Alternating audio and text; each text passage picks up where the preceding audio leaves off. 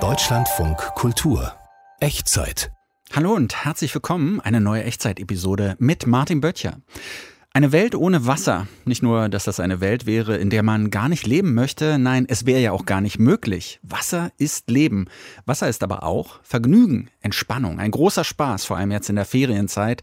In dieser Echtzeit, da gehen wir ans Wasser, haben wieder vier Geschichten ausgegraben, die sich alle um diese besondere Flüssigkeit drehen. Hier ein Ausblick. Am Wasser Wasser ist die chemische Verbindung H2O und bezeichnet deren flüssigen Aggregatzustand.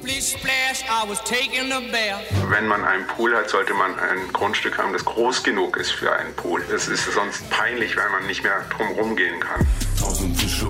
Rum wie im Aquarium. Und da geht es im Aquascaping vor allem darum, dass wir versuchen wollen, Bereiche oder Elemente aus der Welt um uns herum, also aus der Überwasserwelt, unter Wasser nachzubauen. Es ist so, dass man zwischen 100 bis 150 Liter für das Färben von einem Kilogramm Baumwolle benötigt. Fischboys. Naja, es sind in der Regel Männer mit einer Angel, die irgendwie einen frisch geangelten Fisch hochhalten. Ein Thema, vier Facetten, die Echtzeit heute also am Wasser. Und zum Start, da springen wir erst einmal in den Swimmingpool. Der Pool ist ein Symbol für Lebensfreude und wenn man noch eins draufsetzen möchte, wie zum Beispiel das Designmagazin Living, dann ist der Pool die Möglichkeit, die Urgewalt des Elements Wasser zu zähmen. Seit der Corona-Pandemie wollen immer mehr Menschen diese Urgewalt zähmen, besser gesagt, sie stellen sich einen Pool in den eigenen Garten. Die Welt der Sorgen und Krisen, die bleibt außen vor, man selbst kann vor allem Schlechten die Augen verschließen und in die Extravaganz abtauchen. Nur was bleibt vom exklusiven Image, das Pools mal hatten, wenn die nun zum Allerweltsding werden? Dieser Frage ist Julian Theilen nachgegangen. DJ Khaled! Come with me. Hassan Jaba lässt neues Wasser ein. Die Traventinfliesen am Beckenrand schimmern nur ganz leicht in der Mittagssonne. Die Familie Jaba hat sich einen Lebenstraum erfüllt. Seit zwei Jahren hat sie einen ebenerdigen Pool im Garten. Fünf mal drei Meter, tausende von Litern Wasser. Abgetrennt durch einen Holzzaun und der Rasen ist fein gestutzt. Gebaut hat den Pool der jüngste Sohn der Familie, Hamudi. Er ist handwerklich begabt und wollte es selber machen. Auf seinem TikTok-Account Hamudi Selfmade ließ er sich monatelang dabei begleiten. Die Do-it-yourself-Community dankte es mit einer halben Million Views pro Video. Was geht ab? Das ist wieder ein kleiner Einblick von meinem Poolbau. Beim letzten Video war hier alles noch offen, habe das wieder zugemacht und verrüttelt. Da habe ich äh, von Anfang bis Ende jeden Schritt gezeigt. Die Ausgrabung, die Abdichtung, das Mauern, die Technik und am Ende das Streichen und das Befüllen. Die, die meisten Kommentare war eigentlich, wie teuer? 20.000 Euro.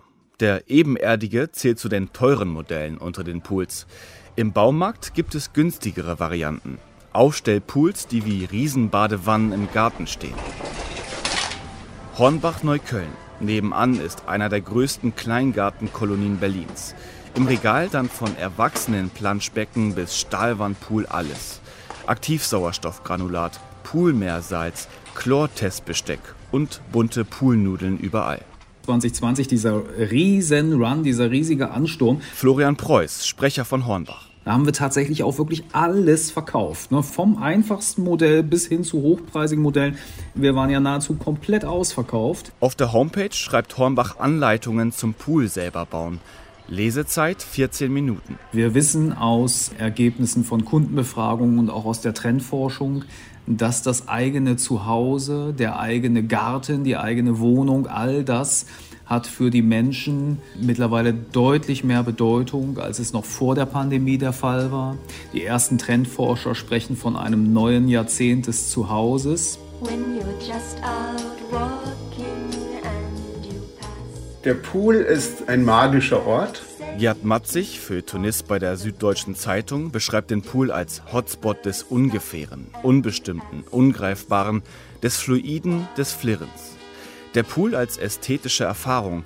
Was bleibt von ihr, wenn nun auch der Baumarkt mitmischt? Die Industrie suggeriert natürlich, dass man auch für billiges Geld für wenig Geld ein Eintrittsticket lösen kann, eben ein, das Reich des, der Schönheit, der Ästhetik, des Mondänen. Und das stimmt eben nicht beim näheren Hinschauen, bricht das in sich zusammen. Aber es geht um Sehnsüchte. Und die will ich den Menschen nicht in Abrede stellen. In Kleingärten riesengroße Pools, ob aufblasbar, aufbaubar. Der Garten hat keine Luft zum Atmen. Hier versucht die Avantgarde gegenzusteuern. Das österreichische Designmagazin Living zeigt Bildstrecken von Pools auf hochpreisigen Grundstücken in Singapur, auf Bali, auf Malta. Die Pools werden immer kleiner, sie sind dafür aber integraler Bestandteil der Wohnfläche und grenzen an Schlafzimmer und Küche was genau ist drinnen und was ist draußen, das verschwimmt immer mehr oder bildet eben eine Einheit. Und da werden auch ganz äh, interessante Übergänge geschaffen. Das kostet dann aber auch eben wieder richtig Geld, aber es fängt ja schon mit dem Grundstück an. Also wenn man einen Pool hat, sollte man ein Grundstück haben, das groß genug ist für einen Pool. Es ist sonst peinlich, weil man nicht mehr drum gehen kann. Egal ob Luxuspool oder Baumarktwanne, ein Thema betrifft alle Poolbesitzer, der Wassermangel. In trockenen Regionen wie Brandenburg ist Wasserrationierung für private Schwimmbecken bereits ein Thema. Die Pools könnten künftig leer im Garten stehen. Der Traum vom eigenen Pool wird Wirklichkeit und im Hinterkopf die bange Frage, was, wenn es wirklich nicht mehr genug Wasser gibt, um darin baden zu können? Dann bleibt vielleicht nur noch ein Pool zum Angucken, manche sagen auch Aquarium dazu. Unser nächstes Thema.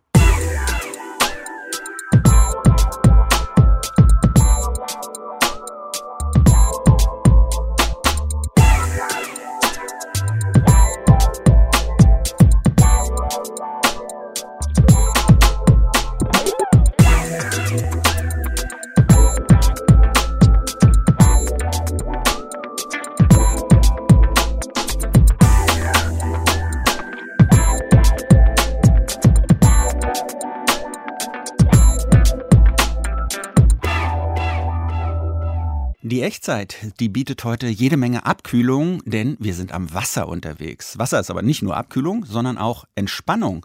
Es gibt Ärzte, die empfehlen gegen hohen Blutdruck ein Aquarium.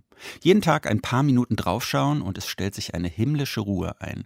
Natürlich sollte so ein Aquarium auch was hermachen und da bekommen wir es jetzt mit den Aquascapern zu tun. Aquascaper kümmern sich nicht so sehr um die Fische, die im Aquarium schwimmen, sondern um die Landscape, die Landschaft also, die Pflanzen, die Steine, die Wurzeln, der sandige Untergrund, die so ein Aquarium ausmachen können. Natürlich gibt es mittlerweile eine WM, viele Wettbewerbe, eine leicht nerdige Szene und über all das spreche ich mit Tobias Garve Kovic, Fotograf und Aquascaper. Hallo.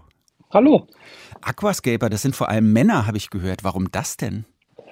Ja, warum das so ist, kann ich dir leider auch gar nicht sagen. Ich fände es auch sehr, sehr schön, wenn viel mehr Frauen in dem Hobby dabei wären. Ich kann das so aus meiner eigenen Statistik hier sagen, über meinen YouTube-Kanal, dass bei mir 14 Prozent Frauenanteil ist. Und ich finde auch, dass das definitiv höher gehört. Mhm. Ja gut, ein Männerding. Was auch ein bisschen verwirrend ist für uns Nicht-Aquarianer, Fische spielen beim Aquascaping keine große Rolle. Beim Aquascaping, da geht es eher so um Design und Ästhetik. Was macht da ein gelungenes Aquarium Aquarium aus? Also grundsätzlich erstmal, der Fisch spielt schon auch eine Rolle, da natürlich die meisten Aquarien ohne Fisch immer so ein bisschen leblos wirken. Aber im Aquascaping ist es so, dass auch oft sehr kleine Aquarien hergenommen werden, die man sich dann beispielsweise einfach auf den Schreibtisch stellen kann. Und die wären tatsächlich einfach zu klein für Fische. Das ist häufig der Grund.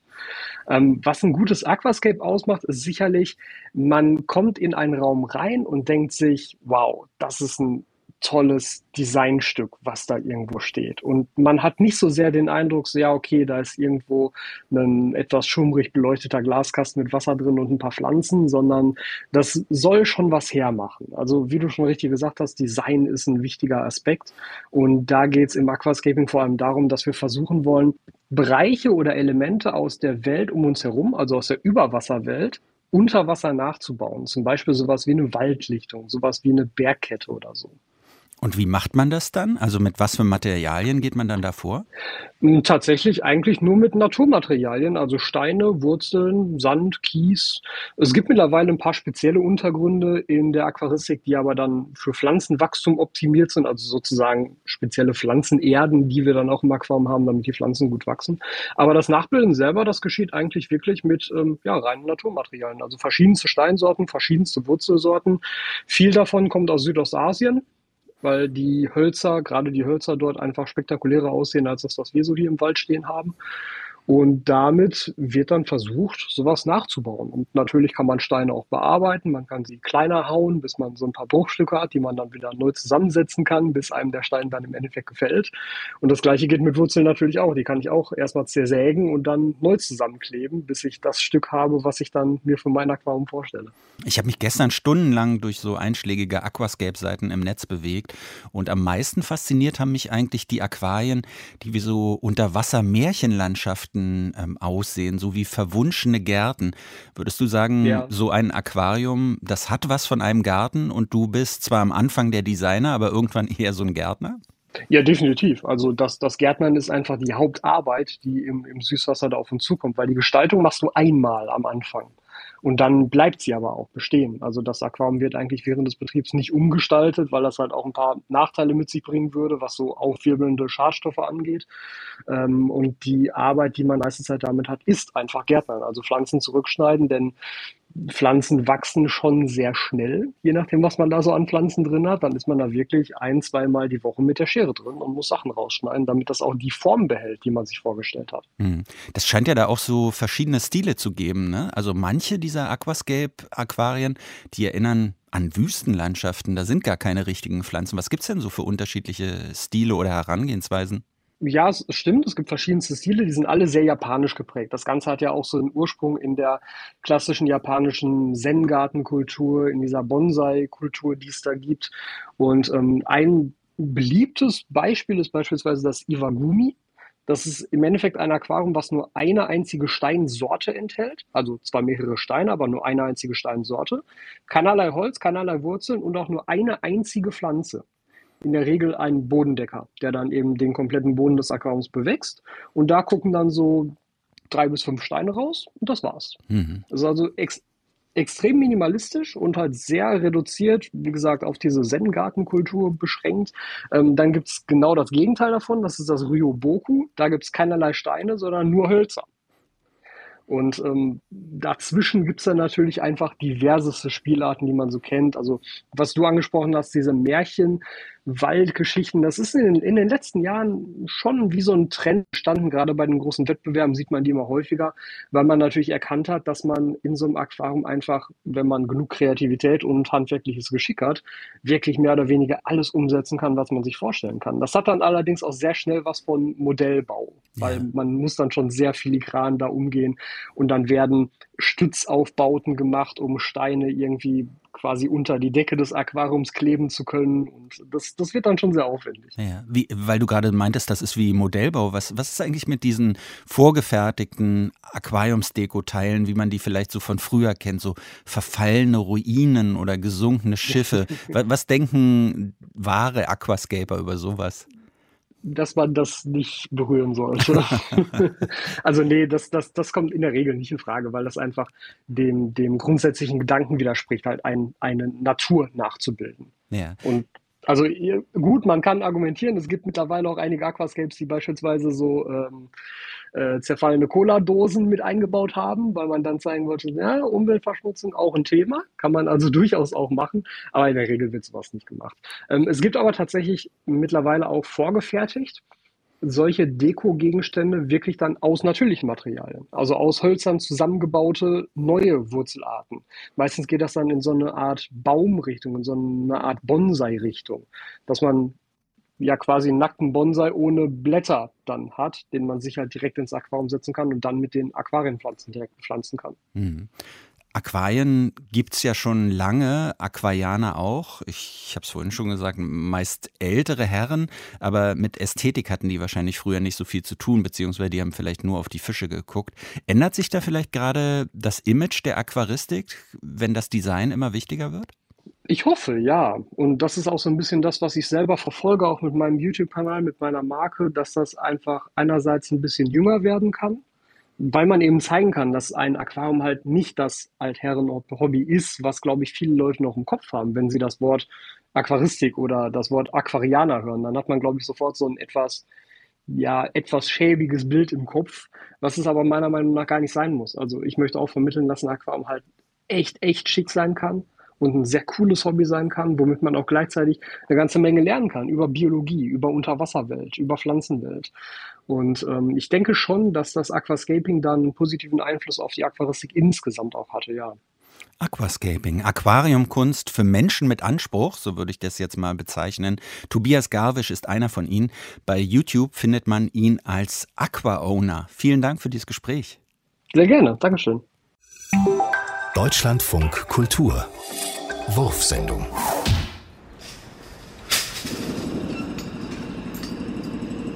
Ja, ja, ja. Ein Baustellenklo.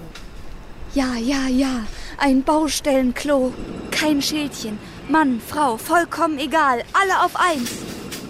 Wenn's nach mir ginge, bestünde die ganze Welt aus Baustellenklos.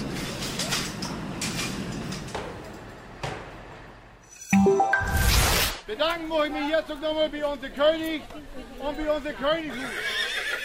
Was ist denn das hier? Ringreiten, Dorfringreiten. Mann, da haben wir den Feder auf dem Hut, der ist König geworden. Wir haben uns hier verfahren. Wir wollten eigentlich nach England. Nach England? England? Welches England? Na, hier auf der Insel. Ja, dann müssen wir hier wieder zurückfahren. Gleich über die Bahn rechts. Und dann fahren Sie gerade weg. Und dann kommt man hier wieder so eine scharfe Linkskurve. Und da kommt sie nach England hin. Okay. Ist schöner? Ja. Im Endeffekt so. Ja. So wie Da hier. kommen Sie her, Kassel? Ja. Ja, dann ist das schön hier. Dankeschön. Tschüss. Ladies and gentlemen, this is with the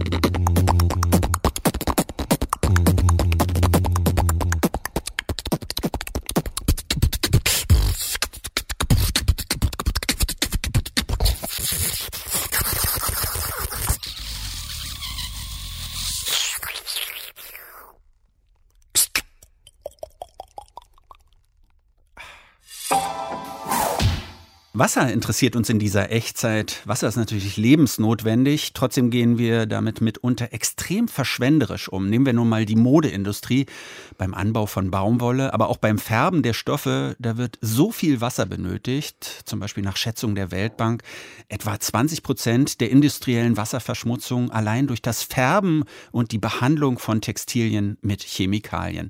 Muss das wirklich sein? Was es für Alternativen, wasserschonende Alternativen gibt, das hat Mandy Schierke für uns recherchiert. Hallo Mandy. Hallo Martin. Um mal so einen Eindruck zu bekommen, wie viel Wasser wird denn benötigt, um sagen wir mal ein T-Shirt zu färben? Ja, also da geistern tatsächlich jede Menge Zahlen durch die Welt und da ist bei vielen Herstellerangaben bestimmt auch jede Menge Greenwashing dabei. Ich habe mich deshalb mit Amira Yehir von der NGO Drip by Drip, also Tropfen für Tropfen, einer NGO, die sich für die Wertschätzung der Ressource Wasser in der Modeindustrie einsetzt, mit der habe ich mich zum Interview verabredet und genau ihr habe ich die Frage gestellt. Es ist so, dass man zwischen, man sagt so zwischen 100 bis 150 Liter für das Färben von einem Kilogramm Baumwolle benötigt. Baumwolle ist ja so der Standardstoff, den man heutzutage immer noch verwendet und der ist besonders wasserbedürftig. Also 100 bis 150 Liter, sagt Jetzt muss man das mal kurz so ein bisschen runterrechnen. Und, In Fußballfelder. also genau. Also eine Badewanne voller Wasser für ein Kilo Baumwolle. Und wenn man jetzt davon ausgeht, dass ein T-Shirt etwa 150 bis 200 Gramm wiegt, bedeutet das, wir brauchen 20 bis 30 Liter Wasser für ein einziges T-Shirt.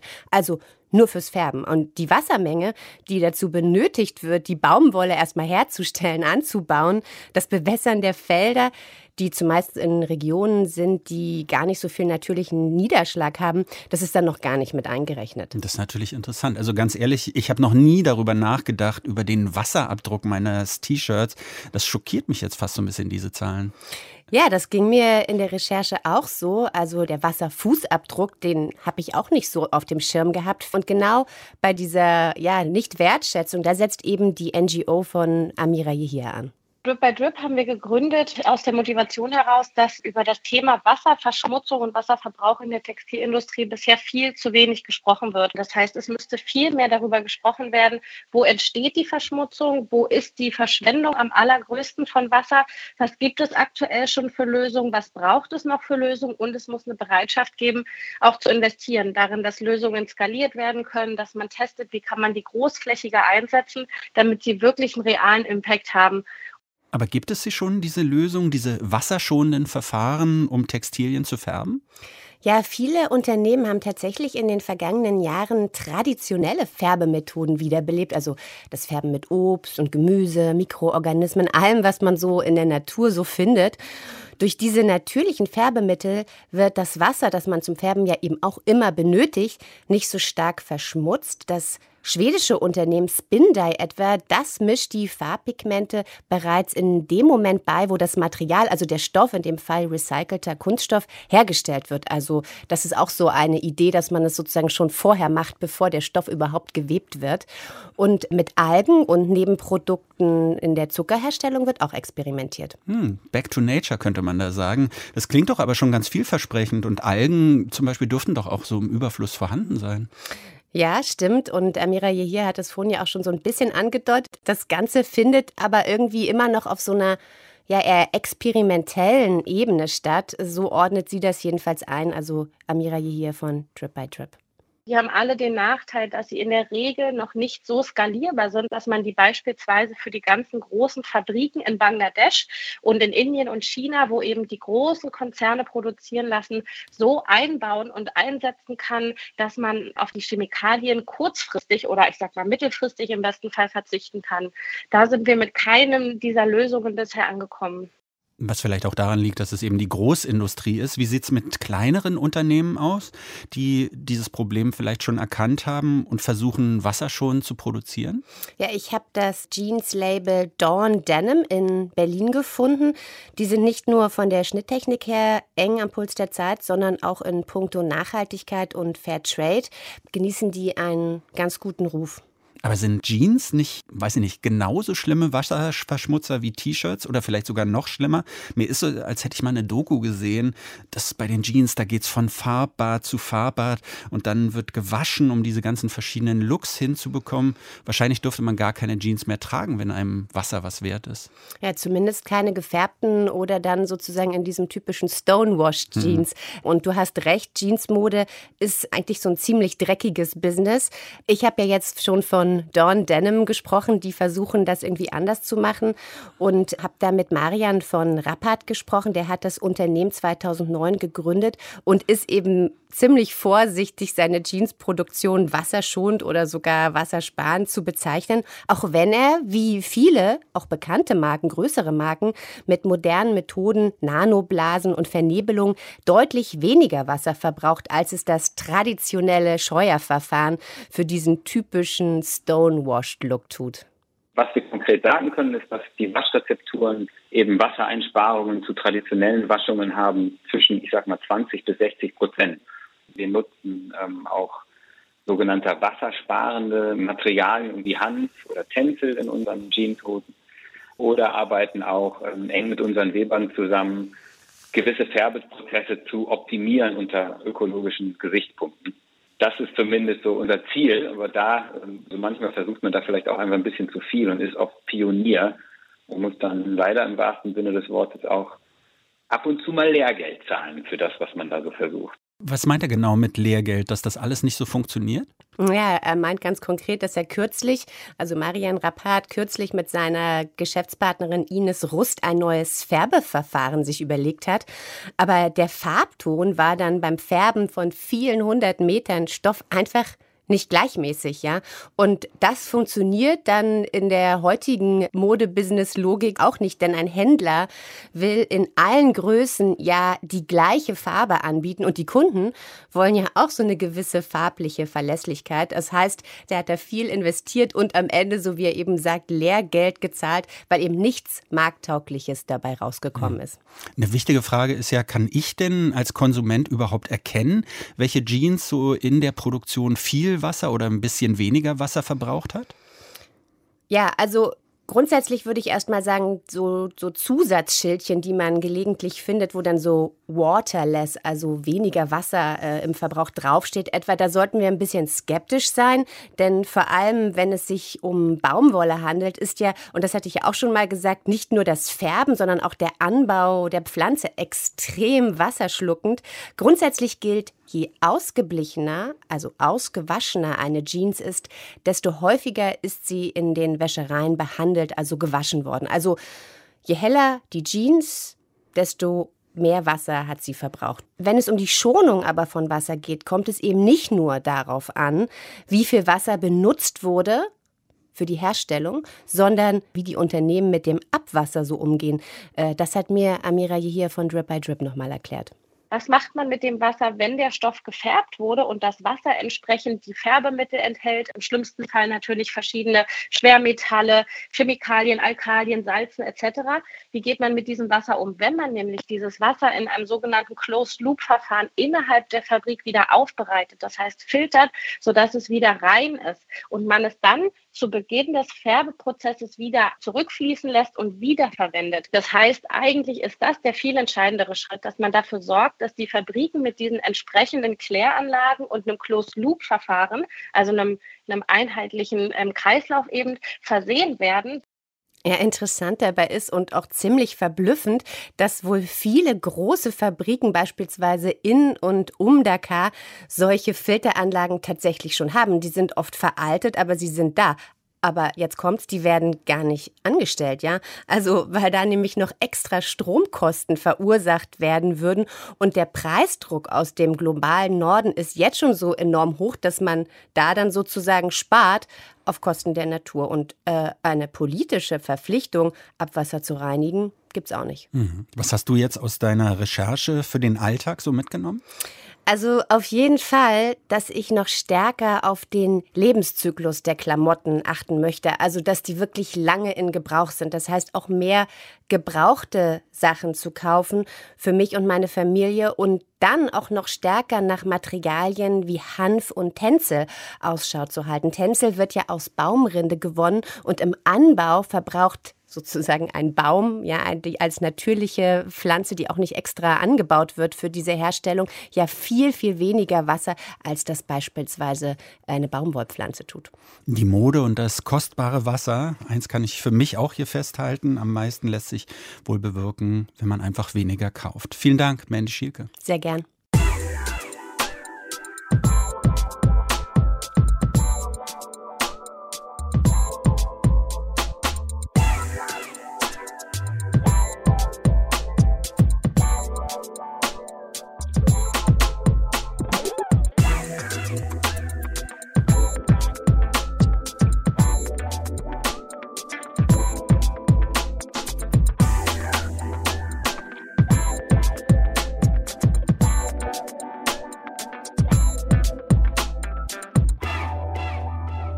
Geschichten rund ums Wasser in diesem Echtzeit-Podcast.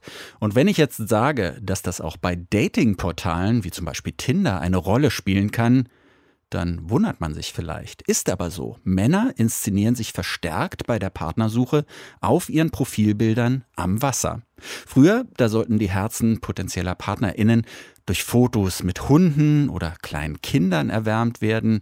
Jetzt, da halten andere Tiere als Requisite her, tote, kalte Fische. Was die in Datingportalen zu suchen haben, das hat Matthias Finger herausgefunden. Nina hat eine Entdeckung gemacht. Die Dating-App Tinder schlägt ihr immer wieder Männer als potenzielle Partner vor, die gern angeln und sich auf ihren Bildern mit kapitaler Beute präsentieren. Fishboys. Naja, es sind in der Regel Männer mit einer Angel, die irgendwie einen frisch geangelten Fisch hochhalten. Und äh, manchmal sind das kleine Fische und manchmal sind es sehr große Fische. Und es sind halt immer Männer, die dann sehr stolz aussehen in dem Moment. Nina zeigt mir eine beeindruckende Fotokollage von Kerlen, die tote Karpfen, Hechte und Lachse vor die Linse halten, wie Trophäen in der Formel 1. Diese Männer sind auf der Jagd, auf Tinder und mit ihrer Angel. Der einstige Zeitvertreib für Rentner ist ein internationaler Trend bei der Anbahnung von Beziehungen geworden und irritiert Frauen auf der ganzen Welt. Das Problem ist die komische Figur des Fisches. Er ist ziemlich lang. Der nächste Fisch ist cool. Schmeiß ihn zurück ins Wasser. Das Gewässer, aus dem der Fisch kommt, ist nicht sichtbar. Steht der Typ auf einem Golfplatz mit einem toten Fisch? Ich weiß nicht, wo der Fisch herkommt und das mag ich nicht. Auf TikTok bewertet die Amerikanerin Carla Murray Fotos der angelnden Selbstdarsteller. Doch was um alles in der Welt wollen uns die Prachtexemplare sagen? Tote, glitschige Tiere fest in den Händen haltend. Ada Borkenhagen lehrt an der Uni Magdeburg. Als Psychoanalytikerin fällt mir natürlich auf, dass ich diesen toten Fisch auch als Phallus-Symbol sehen würde, dass ein Mann damit auch seine Potenz zeigt und eine ursprüngliche, nicht technisierte Männlichkeit. A la Putin, der inszeniert sich mit nacktem Oberkörper und Angel wie ein ganzer Kerl. Und auch Fishboys wollen keine Waschlappen sein.